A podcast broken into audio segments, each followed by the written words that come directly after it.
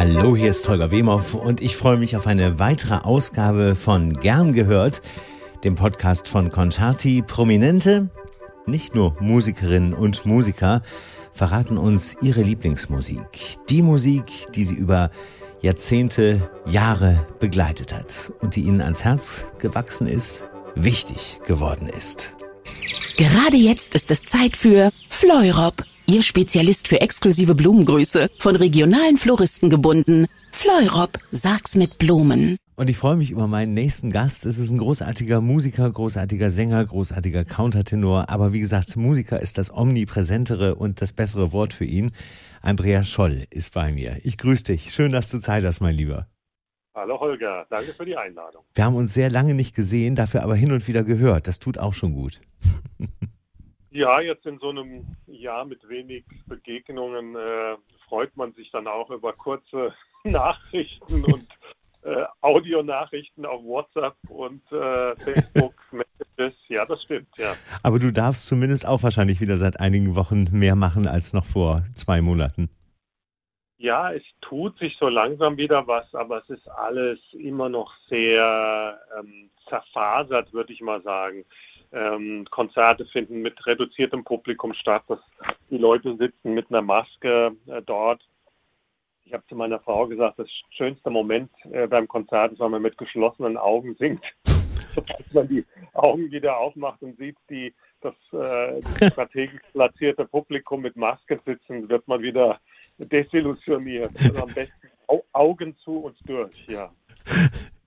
Es ist äh, immer noch eine sehr verfahrene Situation. Vor allem, ich, ich sage dir ganz ehrlich, wenn ich mir so die äh, Fußball-EM angucke, die ja jetzt zu Ende geht, sehe ich mal wieder Verhältnismäßigkeiten, die mich stören.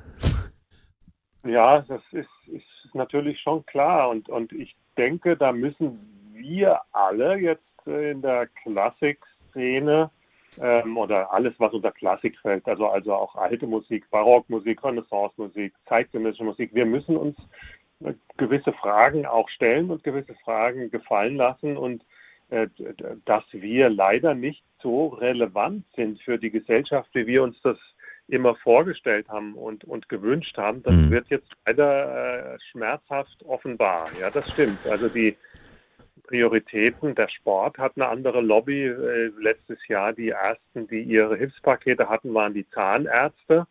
Also man sieht, ähm, als Musiker ist die, die unsere, wie, wie, wie wird es immer genannt, gesellschaftliche Relevanz oder die, es gibt diese Berufsgruppen, die irgendwie mhm. wichtig sind. Gibt es doch so eine Bezeichnung für, naja, da stehen wir mit der Kultur. Systemrelevant. Ähm, ja, wir sind äh, nicht systemrelevant, obwohl wir natürlich langfristig für das Überleben eines Landes äh, verantwortlich sind oder Verantwortung tragen und mit dazu beitragen, dass es vielleicht keinen Krieg zwischen zwei Ländern gibt, weil wir Musiker hin und her reisen und äh, Menschen sich begegnen, Begegnungen schaffen, Menschen zum Nachdenken anregen und ähm, ähm, zu besseren Menschen machen. Ja. Und das ist eine ganz wichtige Funktion, die die Kultur in der Gesellschaft hat, die sich aber leider nicht in vier Jahresabständen äh, messen lässt, also nicht in Legislaturperioden. Ja. Das ist ähm, als Politiker äh, bin ich viel populärer, wenn ich ein Stadion schnell ausbaue oder eine Autobahn renoviere oder ein anderes Projekt durchbringe. Wenn ich mich für Kulturpolitik einsetze, dann ist das nicht so der Bringer, äh, ja. populärmäßig. Es ist, es ist in der Tat äh, vieles äh, Desillusionierendes passiert in den letzten Monaten. Und man ja. kann nur hoffen, dass, äh, dass, dass, nicht ganze, dass das Ganze nicht wieder kippt in den nächsten Wochen. Ich bin da etwas äh, vorsichtig, abwartend und hoffend, wie wir alle wahrscheinlich. Ja, ja. Mein Lieber, was, was aber, lass uns über was Positives reden, weil äh, auch du hast mir deine Lieblingsliste geschickt mit deinen ja. Musiktiteln. Und spannenderweise, ich hatte ja nun schon ein paar Gäste, äh, ist nicht ein Andreas Scholl-Titel dabei. also zumindest. Hm, einer, nicht. einer, wo ich singe, ja, einer der, der, von Idan Reichel, das in Stiller Nacht, da singe ich. Ja. Das ist äh, aber es ist ja doch, in, in, ich sag mal so, es ist in ein Projekt eingebunden, ähm, Also ich wollte eigentlich nur damit sagen, dass es andere Kolleginnen und Kollegen von dir gab, die ihre Liste am liebsten mit äh, nur eigenen Aufnahmen gefüllt hätten. Mhm. Ja, aber das ist, ist immer schwierig auch. Ich, es gibt dieses Format oder das Format ist mir jetzt nicht unbekannt, dass man mal ja. über Musik spricht, die man gerne hört. Genau. Und es ist immer schwierig zu ahnen, äh, äh will jetzt der Gesprächspartner doch die eigenen Sachen auch ein bisschen besprechen oder nicht. Und äh, ja, für mich ist, äh, sowieso immer schwierig. Man müsste wahrscheinlich mindestens 50 Titel auswählen lassen, Stimmt, um so repräsentativ was dann. Ich habe jetzt ganz schnell aus dem Bauch entschieden. Das ist meistens dann das Beste. Immer, und gehe immer auf meine Playlists im Computer und schaue, da gibt's ja diese Your Top 25 genau. und da erscheinen dann die üblichen Verdächtigen. Da waren auch Sachen dabei, die konnte ich jetzt nicht bringen. Italo-Disco-Hits aus den 80er Jahren. das wollte ich jetzt deinem Publikum nicht zumuten. Aber, aber ähm, da habe ich jetzt ganz spontan entschieden und dann sind auch natürlich Sänger dabei oder Musiker dabei, die mir sehr am Herzen liegen ja. und die mich auf meinem Weg begleitet haben. Ja. Ist auf jeden Fall sehr gesangslastig und äh, also bei, bei mhm. vielen Titeln ist es so, dass sie trotzdem immer wieder auf dich irgendwie zurückführen. Aber ich würde vorschlagen, wir beginnen mal gleich mit dem ersten. Wir hören ihn nicht ganz, mhm. sondern wir, wir, wir spielen einfach mal die ersten na, 60, 90 Sekunden ein.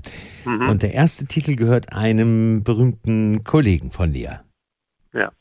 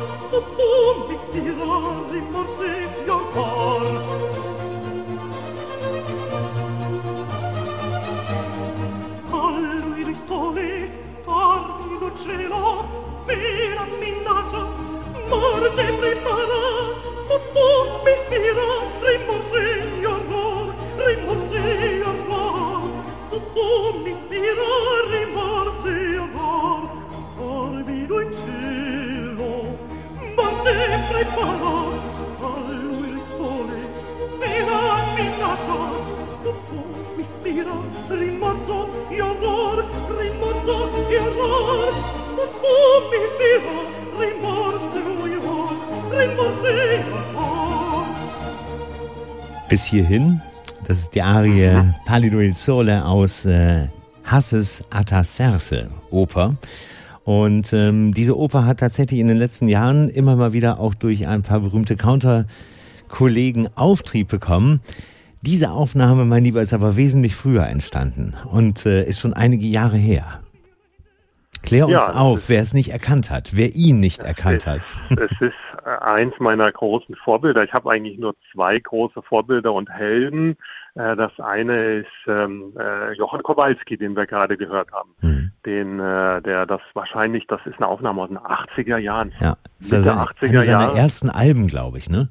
Ja, ja. und ähm, zeigt uns aber, dass ähm, äh, er heute, heutzutage genauso eine Wahnsinnskarriere machen würde. Wir haben natürlich in dem, im Countertenor-Fach doch eine Entwicklung, die wir beobachten können. Das heißt, wenn ich heute den äh, Jakob Orlinski anhöre, ja. äh, zum Beispiel, ja. oder andere junge Sänger, auch den Franco Fagioli, es ist nicht mehr so jung, der Franco, aber, aber da gibt's ja richtige Stimmakrobaten und mhm. da ist, hat sich, also was die Technik angeht, hat sich doch vieles getan. Wenn man das jetzt mit ähm, dem Gros der Countertenöre der 80er Jahre vergleicht, dann muss man sagen, dass das Niveau heutzutage, was äh, technische Möglichkeiten, Expressivität, auch Volumen angeht, heute viel weiterentwickelt ist. Ja. Und es gibt aber dann einige Sterne der Vergangenheit, die auch heute noch äh, problemlos bestehen würden. Und dazu gehört natürlich auch Johann Kowalski, den ich ja.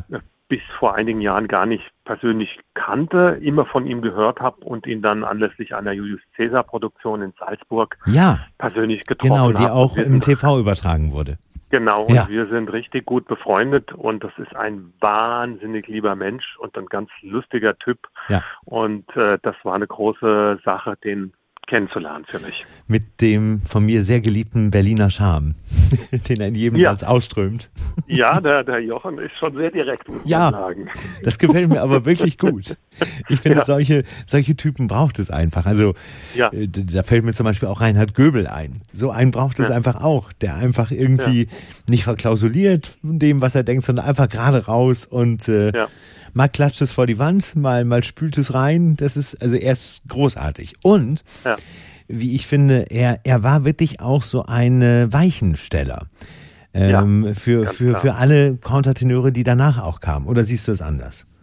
Also für die deutschen Countertenöre auf jeden Fall ja. äh, äh, große Karriere in den 80er, 90er Jahren gemacht. Er hat ja an der Metro als erster Countertenor, denke ich doch mal, an der Metropolitan Opera gesungen in, in, in der Fledermaus. Mhm, genau, in Orlowski. Also ja. äh, das war die Sensation und äh, die Offenbarung für die Leute, dass er das hin als, als Mann singen konnte ja. und dann natürlich ist er auch ein meiner Meinung nach der beste Countertenor-Schauspieler. Mein Gesangslehrer sagt immer, oder hat immer gesagt, der Richard Levitt, you're not a singer, you're a singing actor. Wir sind mhm. keine Sänger, sondern wir sind mhm. singende Schauspieler. Und wenn man den äh, Jochen oder mit dem Jochen auf der Bühne steht, ähm, sieht man, dass es ein ganz äh, kompletter ähm, Musikdarsteller ist. Er ja. ist nicht nur Countertenor, lässt sich darauf nicht reduzieren, sondern er ist ein wahnsinnig toller Schauspieler auch. Und da äh, wächst man natürlich, wenn man neben so jemandem auf der Bühne stehen darf, kann man sich das ein oder andere abgucken und wächst natürlich als Künstler selbst in dieser Begegnung.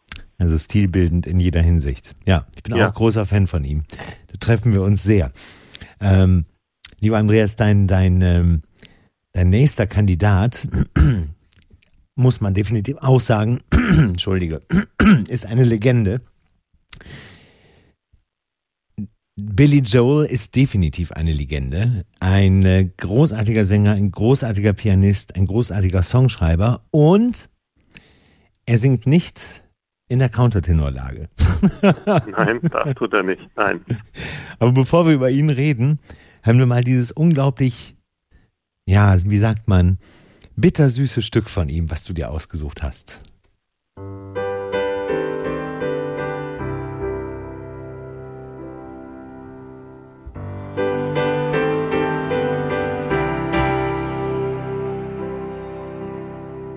Good night, my angel, time to close your eyes and save these questions for another day. I think I know what you've been asking me. I think you know what I've been trying to say. I promised I would never leave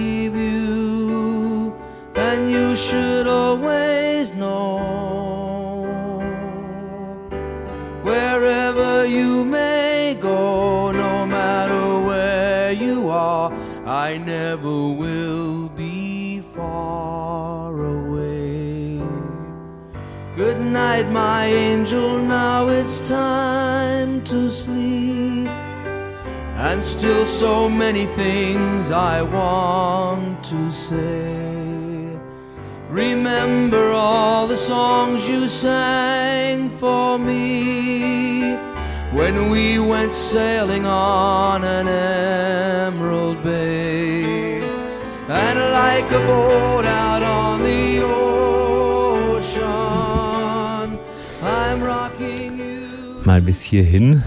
Mein Lieber, wenn du Kinder hättest, würdest du ihnen das als Wiegenlied auch vorspielen am Abend?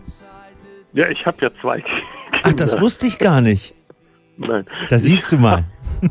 ja, natürlich. Da, daher kam das auch. Also ja. ich habe ja äh, vor drei Jahren haben wir eine Familien-CD aufgenommen mit Äh, die heißt The Family Songbook. Und da singe ich dieses Lied auch selbst, aber das würde ich dem Publikum nie zumuten, mich selbst über den Billy Joel zu stellen. und der Billy Joel, also äh, da haben wir ein Projekt gehabt, eben wollten, meine Frau ist aus Israel, die Tamara. Das weiß ich, genau. Haben wir, haben wir ähm, äh, hebräische, also aus Israel stammende Kinderlieder und aus Deutschland stammende Kinderlieder, also Lalelu ist drauf. Mhm. Joachim Ton aus, aus, aus Israel, so ein, also ein berühmtes äh, Schlaflied. Ja. Und, also gibt es ganz viele Sachen, die wir da aufgenommen haben und dieses Lied war mit dabei. Das hatte ich durch Zufall, also ich bin Billy Joel Fan und habe auch Alben von ihm, aber das ging irgendwie an mir vorbei. Ich weiß nicht, wie das passieren konnte und habe gedacht, gucken wir mal, für, für die CD hat der Billy Joel, hat doch bestimmt auch was äh, Lullaby geschrieben. Mhm. Und dann habe ich das gefunden, saß vor meinem Laptop äh, oder vor meinem Computer und habe das gehört und bin in Tränen ausgebrochen. Ja. Ich habe geheult wie ein Schlosshund. Habe mich dann beruhigt, wollte mich von meiner Frau nicht so blamieren und sagte, dann hört er das mal an, dann saß ich hinter ihr. Sie hat sich's angehört, ich dachte jetzt bloß nicht wieder heulen. Und dann dreht sie sich um und dann sind wir uns in die Arme gefallen und das war, es ist so äh, berührend. Es geht halt um diese, ja, also auf vielerlei Hinsicht kann ein dieses Stück berühren. Es Deswegen sagte ich bitte, bitte, von, dieses Bittersüße hat es. Das ist eben nicht ja. nur einfach ein Wiegenlied. Es ist nicht nur ein Wiegenlied, es ist auch keine Klassikkomposition, aber es äh, äh, berührt das Thema, dass das Kind fragt, so, du sagst doch, du hast mich für immer lieb.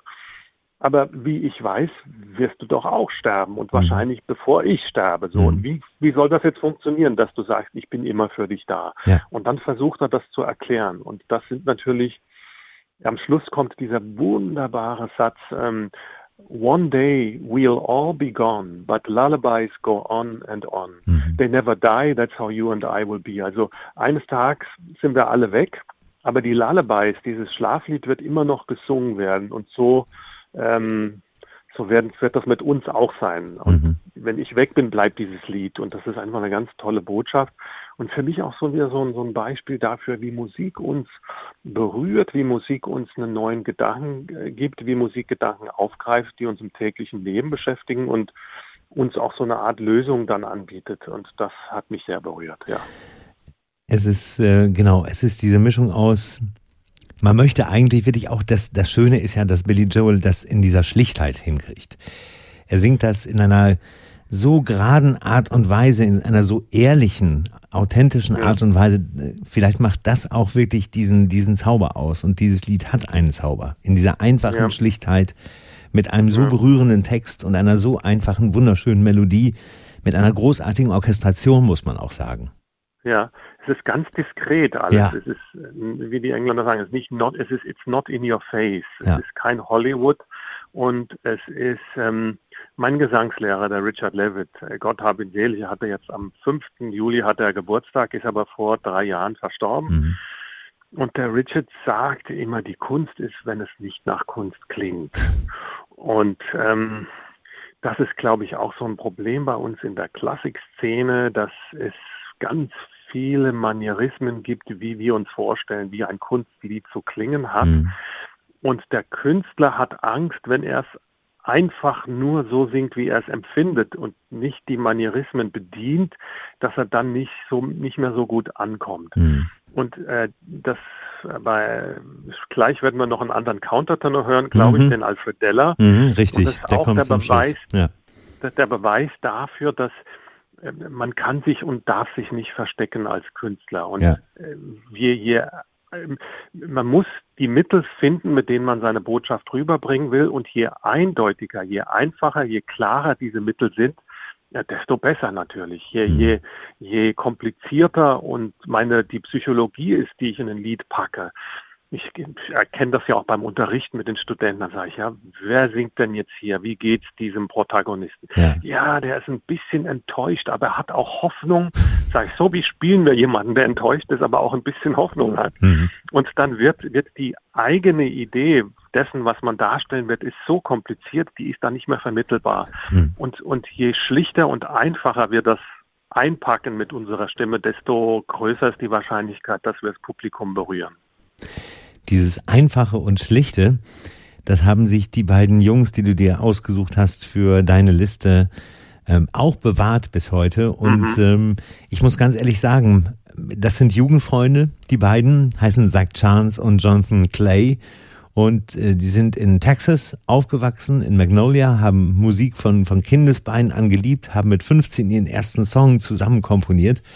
Aber ich glaube, so richtig diesen Riesenerfolg, den hatten sie gar nicht programmiert. Im Gegenteil. Das äh, war erstmal für sich selber, bisschen für die Freunde, für die Familie. Und das ging dann auf einmal durch die Decke. Und bevor wir das gleich auflösen, hören wir mal rein.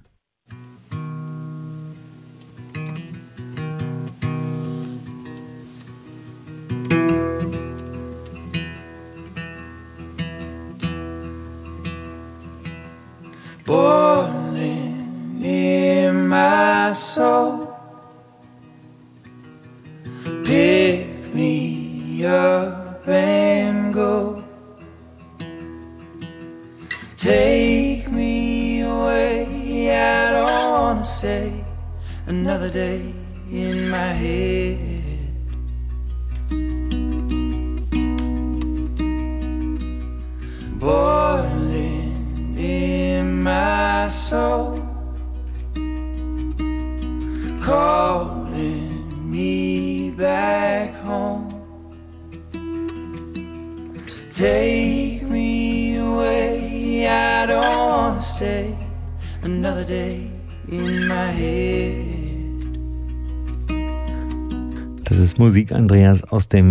ersten großen Erfolgsalbum, das heißt Utah von Jamestown Revival.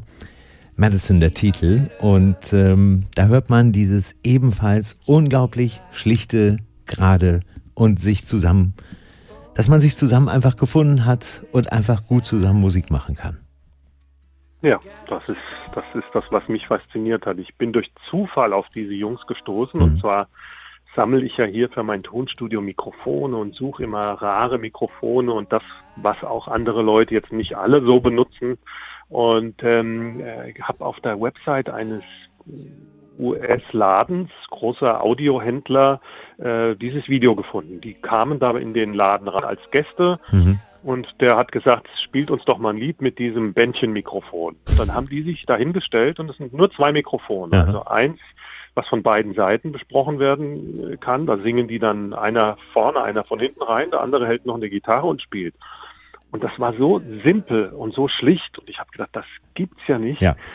wie man mit so wenig Mitteln so, solche Wirkungen entfalten kann. Ja und hat man natürlich gleich, das ist halt im, Zeit, im Zeitalter des Internets natürlich sofort das Album gefunden, runtergeladen, habe alles, was die aufgenommen haben.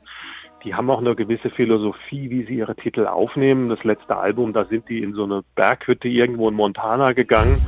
Also eine Lodge, jetzt nicht eine Berghütte, aber so eine Lodge mit der Band. Okay. Und dann wurde dort, wurde die CD aufgenommen. Also nicht in einem Profi-Tonstudio. Man ja. hört den Raum.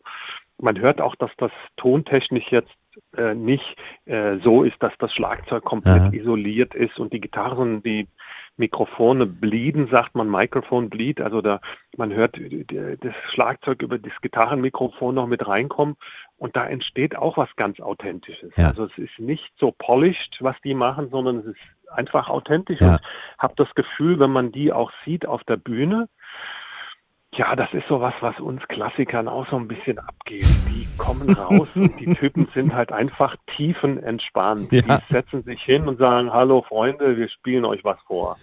und die haben wahrscheinlich überhaupt keine Nervenprobleme vorher. Ja. Der einzige Musiker in der Klassik, den ich persönlich kenne, der so tiefenentspannt ist, ist der Edin Karamazov, der Lautenist und Gitarrist. Mhm. Und äh, das ist auch so einer. Und das inspiriert einen dann. Also wenn man mit ja. Deutsch, mit Edin jetzt, wenn ich mit dem auf der Bühne bin und ich sehe, der ist total ruhig und entspannt, dann werde ich auch. Färbt das über. Also ja, kann ich gut, kann ja. ich absolut gut verstehen. Vor allem, das ist auch bei den beiden Jungs so selbstverständlich gewachsen. Erst haben sie es ja. solo versucht ähm, und dann hat man sich gedacht, ja, aber schöner ist es eigentlich zu zweit. Und aus diesen. Zweien ist dann so eine kleine Band mit fünf entstanden und äh, die machen einfach mit ihren unfassbar tollen Nummern, weil das ist ja wirklich unglaubliche Musik auch, ja. die natürlich auf Folkmusik basiert und so ein bisschen auch auf Country natürlich, hört man ja. auch definitiv raus, aber ähm, das hat so einen ganz eigenen Stil, hat sich da entwickelt. Äh, da sitzt man und hört einfach gerne. Ich glaube, so kann ich das ja. für mich zumindest beschreiben. Es ist auch so Road-Movie-Musik. Ja. Das heißt, wenn ich irgendwo im Auto unterwegs bin und habe dann mein äh, Telefon angeschlossen und die Playlist und was ich am allerliebsten höre auf so einer langen Autofahrt ist Jamestown Revival. Das ist, äh, äh, man sieht die Landschaft an sich vorbeiziehen. Es ist jetzt nicht der mittlere Westen und es ist nicht die Appalachian Mountains oder Texas, aber es, man fühlt sich doch so ein bisschen dahin versetzt. Absolut. ich sehe dich, ich sehe dich so in deinem Wagen. Ich habe keine Ahnung, was du für einen Wagen hast. Äh, durch deine, durch deine Heimat irgendwie kurven und äh, Ein du Polo hast. haben wir mittlerweile. Ja, haben wir mittlerweile der Van ging letztes Jahr zurück und da Okay. waren wir auch froh, dass, der Leasing, dass die Leasingraten nicht mehr kamen in einem Jahr, in dem wir nichts mehr verdient haben. Das war ganz praktisch. Kann ich sehr gut verstehen, ja. Aber trotzdem habe ich so den, dieses Bild jetzt, wie du dein Polo mit oder ohne Familie durch die Gegend da kurvst in deiner Heimat und äh, statt Grün und Hügel äh, Wüste und, und so Kakteen Strohballen. dann vor, genau, ja, ja. genau. Ach, herrlich. mein Lieber, wir kommen wieder zur Klassik zurück und wir landen wieder bei einer Legende. Äh, dieser großartige Kollege, Counterkollege von dir, ist mittlerweile, ich glaube, 79, ne? Also und Ja. Äh, ja und und hat wirklich eine unfassbare Karriere auch gemacht, auch so ein wirklich ähm, Stil Stilbildender für diesen. Trailblazer sagt man, glaube ich, im Englischen. Das Ja. ist so ein Wegbereiter. Das sieht doch viel schöner an, ne? Ja, ja. Wir hören James Bauman mal zu.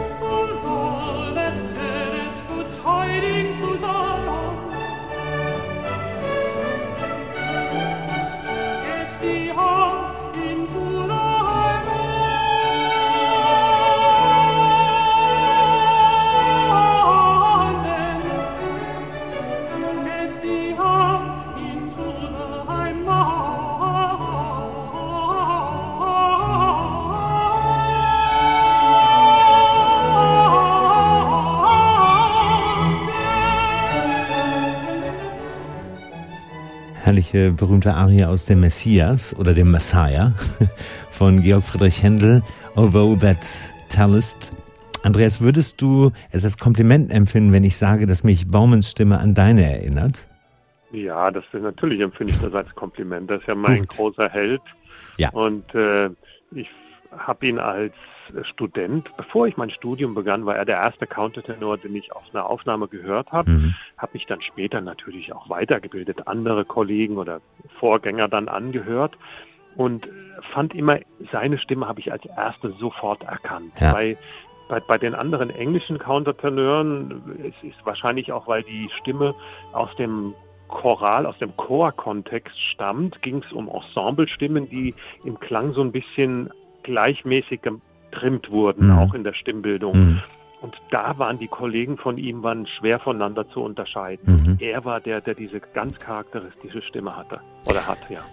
Und da sind wir wieder, entschuldige, wenn ich mich da wiederhole, aber da sind wir wieder bei dem Stichwort dieser Schlichtheit. Ja. Oder weil, weil äh, du hast ja selber gerade, als wir über Kowalski sprachen, gesagt, dass sich natürlich auch die Countertenor-Szene sehr weiterentwickelt hat, die Stimmen vielleicht üppiger geworden sind, viel mehr verziert wird und so weiter, fast Mhm. ja fast opernhafter geworden sind. Ja, ja. aber in, in ja. genau, aber in dieser in dieser Szene vor vor Jahrzehnten, wo auch Kowalski sich aufgehalten hat eben und Baumann ja sowieso, da merkt man einfach, gerade bei Baumann jetzt auch, dass, dass, ähm, dass diese Schlichtheit äh, viel besser eigentlich zu dieser Musik passt. Ja, es ist natürlich immer eine, mm, eine Frage der Künstlerpersönlichkeit. Ja, Ich, ich wundere mich auch persönlich jetzt, die, dass jeder junge Countertenor muss jetzt irgendwie ein Kastratenalbum rausbringen. Das haben wir schon so oft gehört, diese Musik. Ja. Und das ist, ist halt nochmal ein, ähm, ähm, musikalisches Feuerwerk, Vokalakrobatik, schnell singen, habe ich auch irgendwie nie verstanden, die Faszination des Publikums am schnellen Gesang. Das ist für mich irgendwie ein bisschen wie, wie Fahrradfahren. Also Ja. das ist, bin, ich bin beeindruckt bei, von dem, was, was viele junge Kollegen heute können. Aber auch unter den jungen Kollegen ist es ähnlich wie zu James Baumans Zeiten. Es gibt äh, viele, die dieses, du hast das Wort üppig gesagt, Ja. dieses Opernhafte haben, wo man sich auch fragt, singt da jetzt eine Frau? Ach nee, das ist ein Countertenor und die singen hervorragend.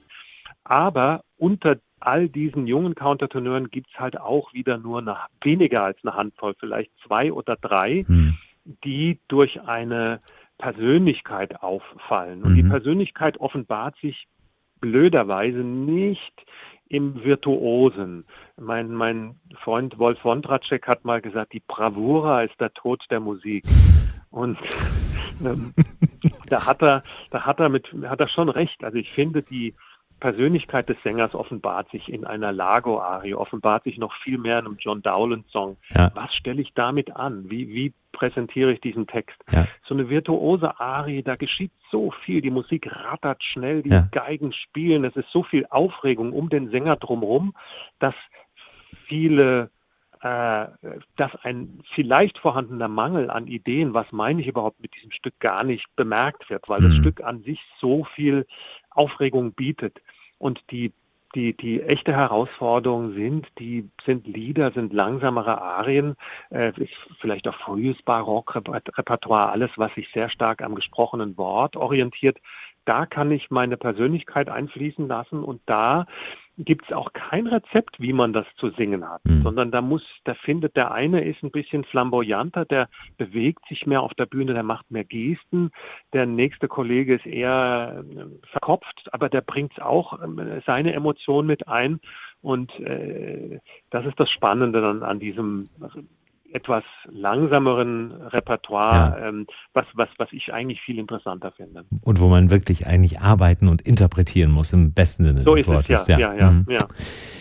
Dieses, es, es zieht sich, stelle ich jetzt äh, spannenderweise bei unserem Gespräch fest, es zieht sich das Wort Schlichtheit wie ein roter Faden durch deine Auswahl. Ähm, denn auch der nächste, ebenfalls legendäre Künstler, der mittlerweile seit, seit sieben Jahren leider schon verstorben ist, äh, war sehr bekannt für seine betont schlichte Spielweise.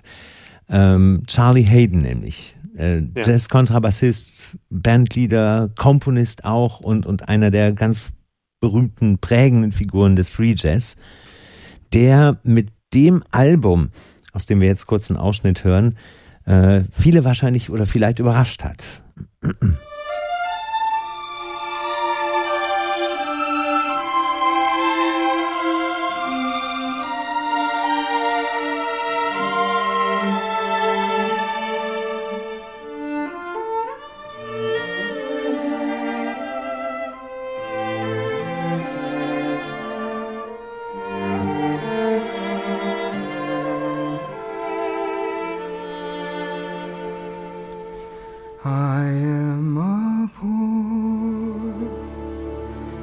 Wayfaring stranger,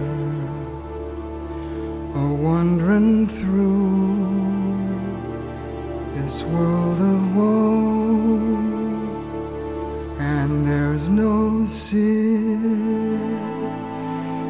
toil, or danger in that bright world to which I I'm going home to see my father.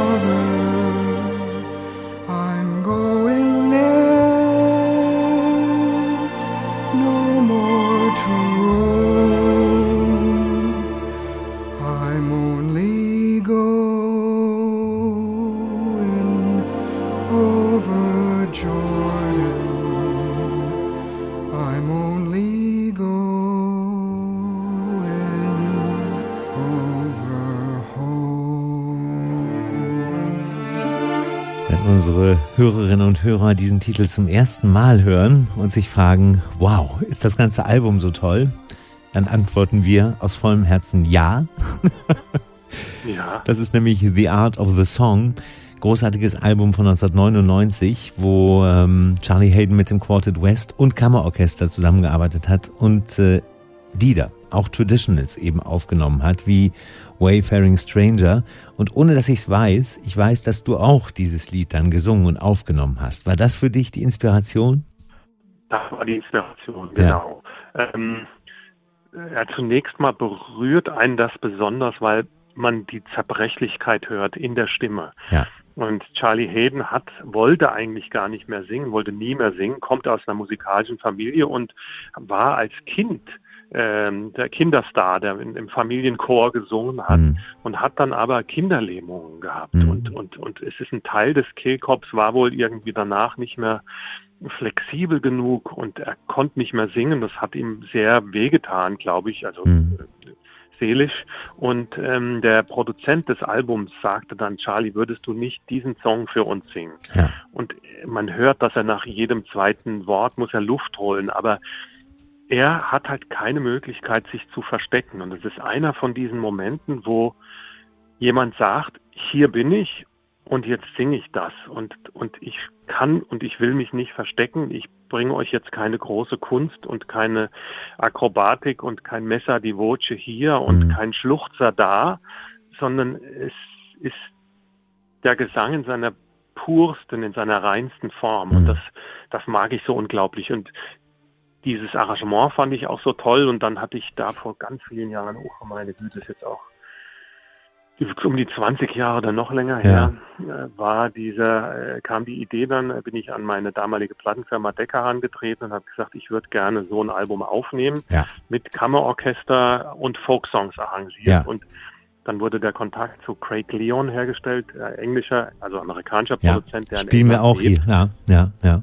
Und, äh, und da ähm, haben wir dann dieses äh, Album mit dem Titel Wayfaring Stranger aufgenommen. Ja, und das ist Orpheus Chamber Orchestra. Und das ist eins, finde ich, deiner absolut schönsten Alben geworden. Genauso wie ich auch Ja, finde, dass Charlie Haydens, das ist für mich eins der schönsten Alben ever.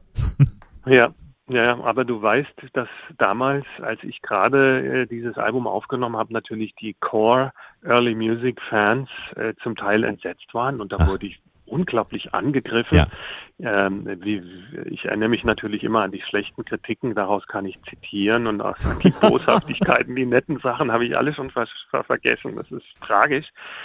Und ich weiß noch genau, dann schrieb mal eine Dame zu mir, ja, wenn Sie der Andrea Bocelli der Countertenöre werden wollen, dann viel Glück dabei. Oh Gott, also es war okay. eine, eine Beleidigung auch für den guten Andrea Bocelli und es, es, es zeigt, dass also ähm, ja, dann, wenn, wenn etwas, wenn, wenn der Künstler sich auch weiterentwickeln Mhm. will äh, und mal was Neues probieren will, nicht jeder diesen Weg mitgeht. Viele sagen sich, bleib doch der jugendliche Andreas. Aber mit damals auch schon um die 30 war ich auch nicht mehr so jugendlich und, und mit 53 heute auch nicht. Und, und wer an diesem Bild festhängt und den schlachsigen äh, 25, 27-jährigen Andreas toll findet, der äh, äh, muss dann halt Tschüss sagen Ja. ab einem gewissen Punkt, weil ich natürlich als Mensch und Musiker mich weiterentwickle.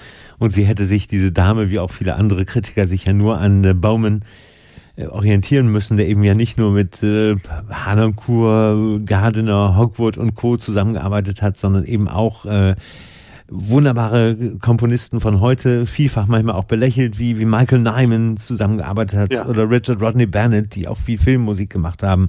Ja, und da war ja. Bowman ja auch sozusagen ein Wegbereiter und hat, Genau. hat vieles da auf jedem, jeder, jedem kleinen Gebiet gewildert und sehr erfolgreich, großartig gewildert. Andreas, ähm, du hattest es zu Beginn unseres Gespräches schon angedeutet. Wir reden jetzt über einen Freund von dir. Äh, den hast du, wenn ich das richtig in Erfahrung gebracht habe, in Tel Aviv, glaube ich, kennengelernt. Genau. Ja. Und das ist ein, einer der berühmten Popmusiker dort, Idan Reichel.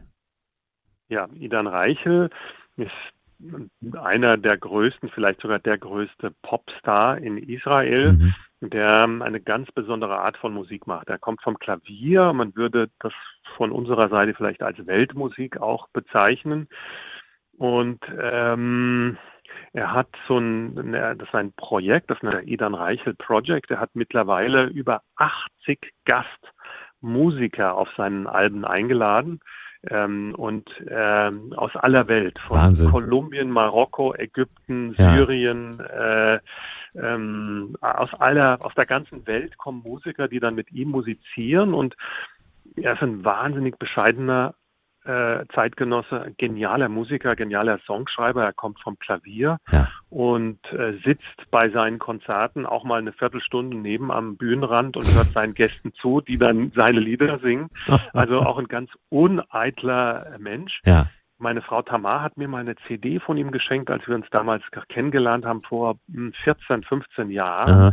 Und ähm, dann war mein Wunsch, den mal zu treffen. Und äh, über einen befreundeten Musikjournalisten, den Jossi Schiffmann aus Tel Aviv, habe ich, der hat dann gesagt, mit wem würdest du gerne mal arbeiten? Und ich sagte, Idan Reich. Und dann hat er ein Treffen organisiert und seitdem sind wir wirklich gut befreundet und äh, habe schon einige Konzerte auch mit ihm mitsingen dürfen, muss ich sagen. Ja, ihr seid zusammen auch bei, bei klassischen Festivals aufgetreten, Rheingau zum Beispiel, ne? Rheingau ja. Musikfestival hatten wir ein, ein Riesenkonzert im Kurhaus in Wiesbaden in der Nacht vor der Geburt meiner zweiten Tochter. Die Tamar saß mit einem riesen Bauch am Klavier und die Tochter war eigentlich für Ende August geplant und dann kam sie doch schon am 7. August. Wie toll. Das muss ja ein, äh, ein gutes Omen dann gewesen sein, in jeder Hinsicht. Ja, das ist, sind natürlich äh, tolle Erinnerungen, wenn man da auf der Bühne tanzt, was Ja. man ja als klassischer Musiker sonst nicht so tut und das Publikum aufsteht und klatscht und tanzt und alle Herrlich. sind begeistert. Und dann äh, kommt so ein Kind noch dazu, das ist natürlich das größte Glück. Da müssen wir aber auch dieses Glück jetzt hören, ne? Zusammen. Ja. Das klingt nämlich so, ihr beiden, Idan Reichel und Andreas Scholl.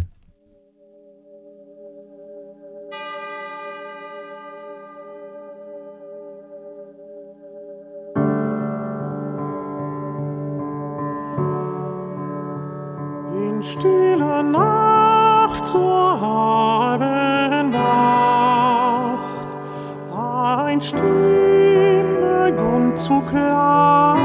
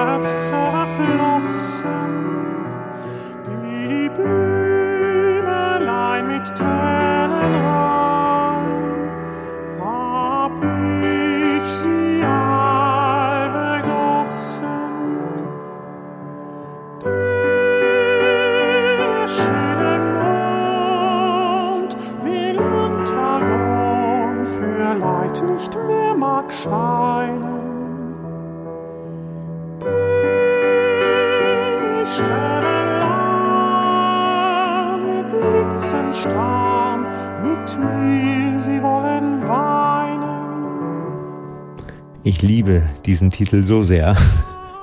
In stiller Nacht, das ist ähm, ein Ausschnitt aus dem, so heißt das Album, glaube ich, Quarter to Six, ne? Ja, ja.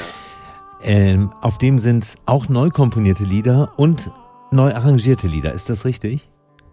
Das sind eigentlich alles neu komponierte Okay. Lieder. Ähm, der Text natürlich von In stiller Ja. Nacht der, äh, ist ein, äh, Übernommen. stammt eigentlich aus der Renaissance. Ja. Wurde von Brahms auch vertont Ja. in einem berühmten Lied und auch von Reger. Der hat ein tolles Arrangement dafür gemacht für Chor. Und ähm, ja, der Idan Reichelt sagte, er würde gerne ein Lied auf Deutsch mal auf, seinen Alben, auf seinem Album Mhm. präsentieren. Mhm. Das war damals noch unerhört und im Allgemeinen lief auch überhaupt keine deutsche Musik, deutschsprachige Musik im israelischen Popradio. Mhm. Aber der Idan Reichel ist so ein ja, Wegbereiter, so ein Trail, Trailblazer. Ja. Und er hatte aber auch der Erste, der einen arabischen Popsong geschrieben hat, der dann im Radio lief. Weil das Publikum ihm vertraut und er als Menschenverbinder, kann man schon sagen, bekannt ist. ja.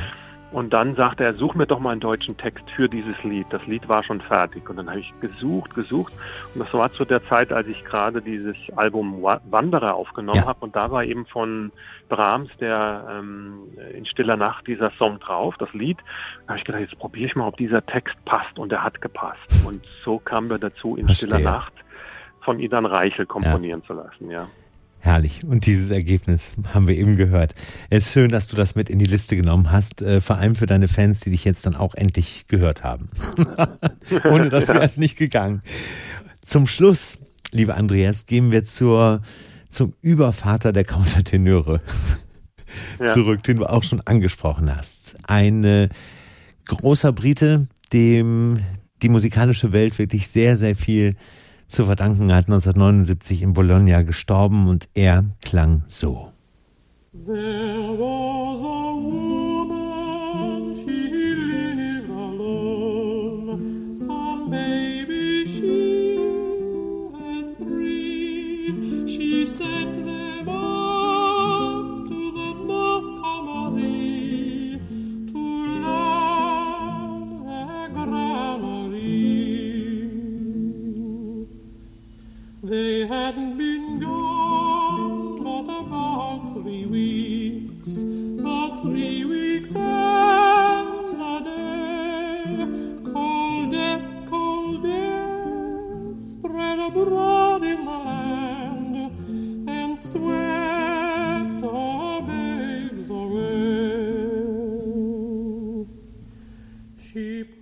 Alfred Deller und äh, ein Volkslied, ein sehr altes Volkslied, The Wife of Usher's Well.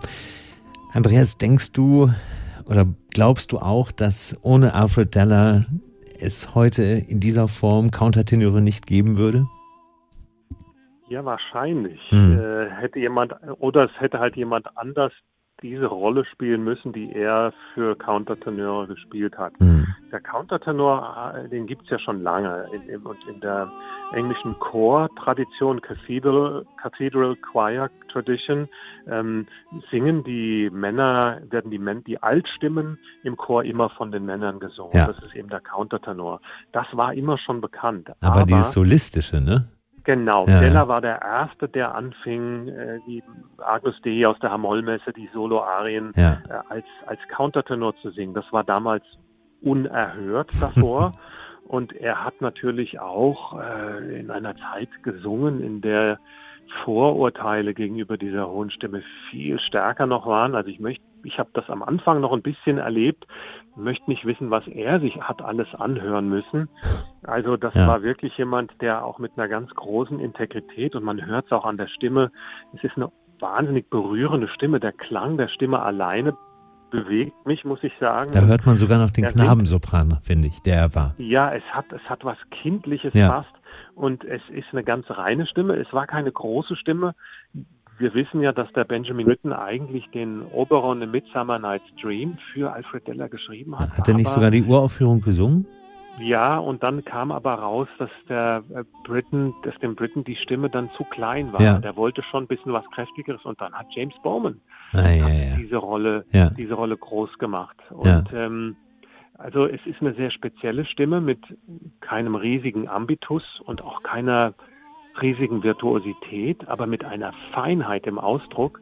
Und gerade bei diesen Folksongs, also dieser Wife of Usher's Well hat irgendwie neun Strophen. Und die sind ja immer gleich melodisch. Ja. Da tut sich eigentlich nicht viel.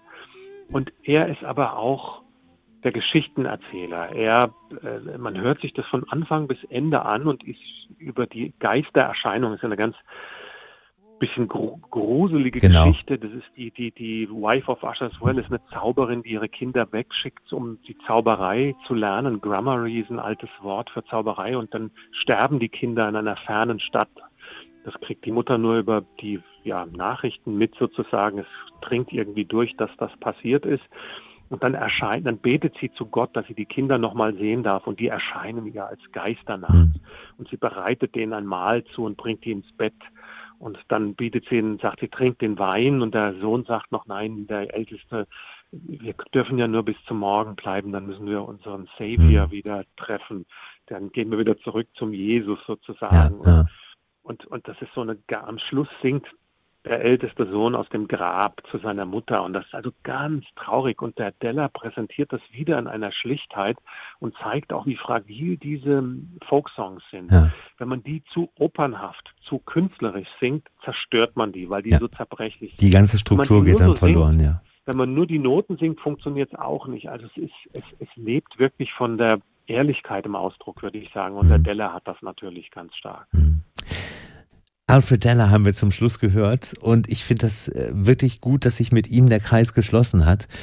Ähm, ich muss dich und darf dich noch nach deinen Plänen fragen für die nächsten Sommerwochen, die wahrscheinlich so sind, dass auch deine Frau mitbeteiligt ist bei einigen Projekten. Ja, es, zum Glück geht's langsam wieder los, wenn auch mit Einschränkungen. Wir fahren brechen morgen auf nach Putbus Ja. äh, auf Rügen, haben dort am Sonntag äh, seit langem, ne, seit einem Monat wieder einen Liederabend. Und dann äh, bin ich am Wochenende drauf in Thun in der Schweiz für ein Konzert und danach geht's nach Valois mit Dorothee Oberlinger Oh, schön. ihrem Ensemble Ja. von Valois mit dem Mietwagen direkt nach Bonn. Da habe ich dann zwei Tage frei im schönen Burgund, da freue ich mich und singe dort beim Sommerfestival, beim Barockmusikfestival dann zwei Konzerte. Und im August sind wir dann eine längere Zeit in Holeschow in der Tschechischen Republik äh, bei einem ganz tollen Barockkurs, der vom Czech Barock Ensemble unter Roman Walek geleitet wird. Und er und seine Frau äh, Theresa haben das Festival und die ähm, diese Sommerakademie gegründet. Da waren wir letztes Jahr schon mit dabei und das hat uns begeistert und ich hoffe die Studenten auch. Und da sind wir dieses Jahr auch wieder. Also das ist, sagen wir mal, sind so die nächsten sechs Wochen. Und kannst du das auch immer ein bisschen oder könnt ihr das immer auch ein bisschen dann Arbeit und Urlaub miteinander verbinden? Das ist eine Illusion. Das habe ich ganz, ganz früher mal gedacht. Bei Okay. meinem ersten London-Aufenthalt bin ich als Tourist durch die Stadt gelaufen und war fix und fertig abends und Mhm. stand dann in der Probe mit Sir John Elliott Gardiner und habe mir gedacht, der guckt jetzt so böse, Andreas, du bist hier zum Arbeiten und nicht als Tourist. Und das war das erste und letzte Mal, dass ich Tourismus und Konzertreisen verbunden Ich habe. verstehe. Nein, also wenn ich auf Konzertreise bin, dann lebe ich wie ein Mönch in meinem Hotelzimmer und spare Energie. Das bin ich dem Publikum schuldig. Ja. ja. Und ganz ehrlich, ich habe das für mich zumindest in diesem Jahr und ich kann mir vorstellen, dass es dir, euch auch so geht. Nachdem man so lange nicht arbeiten durfte und jetzt im Sommer wieder vieles möglich ist, ich verzichte gerne auf Urlaub und mein Ja. Urlaub ist gerade wirklich endlich wieder richtig zu arbeiten.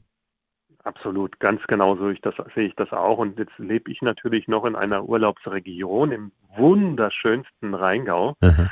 und freue mich dann an den freien Tagen, die wir haben, wenn es dann soweit kommt, auch mal wieder wandern zu gehen im, im Rheingau, in den Taunus zu gehen. Und da muss man gar nicht in Urlaub fahren. Wir haben Nee. jeden Tag Urlaub, wenn wir das wollen. Und den besten Wein sowieso. Den besten Riesling sowieso, das ist ja klar. Schön. Gern gehört, so heißt ähm, dieser Podcast von Concerti. Ich habe wirklich mit dir zusammen gern gehört und vor allem habe ich mit dir gern gesprochen. Und äh, immer wenn wir das getan haben und wir haben uns wirklich lang nicht gesehen, dann juckt Ja. es und reizt es, dass es wieder Zeit wird fürs Sehen. Und ich äh, gebe diese Hoffnung nicht auf. Ja, geht jetzt langsam wieder los. Wir Eben. müssen ja auch optimistisch sein. Da bleiben wir dran. jammern. Absolut. haben wir auch gar nicht gemacht. Nur die ersten zwei Minuten und äh, die haben wir Genau. jetzt schon wieder vergessen. Allerdings. Andreas, mein Lieber, ich danke dir herzlich. Holger, vielen Dank. War mir ein großes Vergnügen und eine große Ehre wie immer. Bis zum nächsten Mal hoffentlich. Und ganz bald. Lass dich drücken. Alles Gute. Danke dir. Tschüss, Ja. Andreas. Tschüss. Danke.